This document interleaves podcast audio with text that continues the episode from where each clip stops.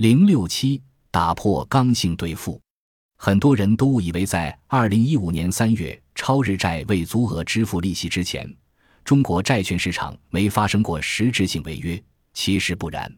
回顾历史，二十世纪九十年代曾有大量企业债券违约未能如期兑付，其中甚至包括相当数量的重点建设债券。两千年广东罗定铁路债券延期兑付引起震动，其后几乎同时。也有某大型发行体因支付危机，最终不得不诉诸央行再贷款予以解决。债券市场真正的好年景是在二零零一年之后，十几年里没有发行体实质性违约。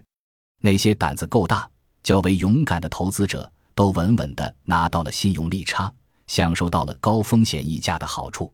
即便偶尔出现信用事件，也都有惊无险，最终顺利化解。比如二零零六年的福喜。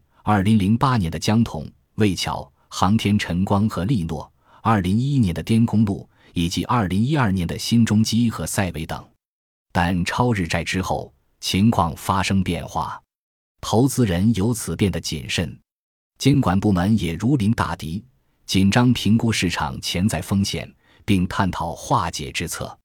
要客观看待债券违约，违约率合理稳定。其实是债券市场成熟的标志。美国自一九八一年以来，平均违约率为百分之一点六九，二零零九年危机期间达到最高的百分之五点七一，一九八一年则为最低的百分之零点一五。欧洲自一九九一年以来，债券市场平均违约率为百分之零点五七，二零零二年最高为百分之二点零六，只有个别年份违约率为零。从全球范围看。一九八一年以来，债券违约率平均百分之一点四六，见图三点四五。所以，若债市长期没有违约，其实极不正常。只有极不发达或由政府信用主导才会如此。但中国不同，一是中国已成为全球第二大信用债市场，规模大、增速也快；二是供给结构多元化，目前信用等级从最高的 Triple A 到最低的 CCC 都有。A 加级以下的占比已达百分之四十左右，发行体除中央国企和地方国企外，百分之十九的发行人是城投企业和民营企业。这表明中国债券市场正走向成熟，一定水平的违约率也将相伴而生。违约率合理稳定，有利于优胜劣汰，市场出清是成熟的标志。不必谈违约而色变，要通过打破刚性兑付。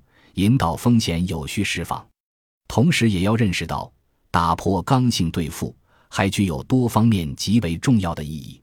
第一，中国经济的结构调整和产业升级，在很大程度上要靠淘汰落后、削减过剩产能，并通过兼并重组提高效率、发挥规模效应。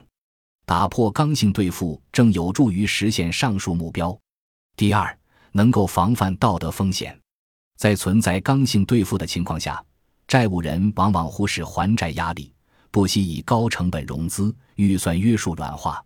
即便回报无法覆盖成本，也极力扩规模、铺摊子，导致盈利能力和效率低下。这也会导致治理结构问题。中国的负债率近几年极度膨胀，存在道德风险是重要原因之一。第三，可帮助建立切实有效的监督机制。如果有刚性兑付，投资者挑选收益率高的债券买，一般会疏于风险评判和风险定价，对融资行为起不到有效的制约，也培养不起承担风险的意识和能力。第四，让价格信号切实发挥配置资源的作用。刚性兑付扭曲价格与风险信号，难以建立让市场起决定性作用的机制。与市场化取向背道而驰，只有收益率曲线合理有效，利差充分反映信用差异，价格信号才能成为有力的工具和参照。打破刚性兑付不会诱发系统性风险，反能有效降低风险；刚性兑付则会进一步累积风险。有人将超日债违约视为中国的雷曼事件，实为危言耸听。打破刚性兑付也并非刻意为之。只意味着要遵循按市场化的原则，并使违约有序进行。市场已经为违约做好了准备。二零一一年，债券市场就完成了一轮风险重新定价的过程。目前，新一轮的风险定价正平稳进行，不必过分担心债券违约对社会稳定的影响。与二十年前相比，个人投资者承担风险的意识和能力均显著增强。股票基金投资者从最初亏损时的情绪激动到如今的平静，说明这种转变可顺利完成。要加强宣传引导，完善立法，并建立债权人保护机制，提高抵押物处置的可操作性，打击恶意逃废债行为，强化评级公司等中介机构的作用。重视信息披露和监管协调，加强信用风险管理，推动 CRM 等信用风险缓释工具的运用。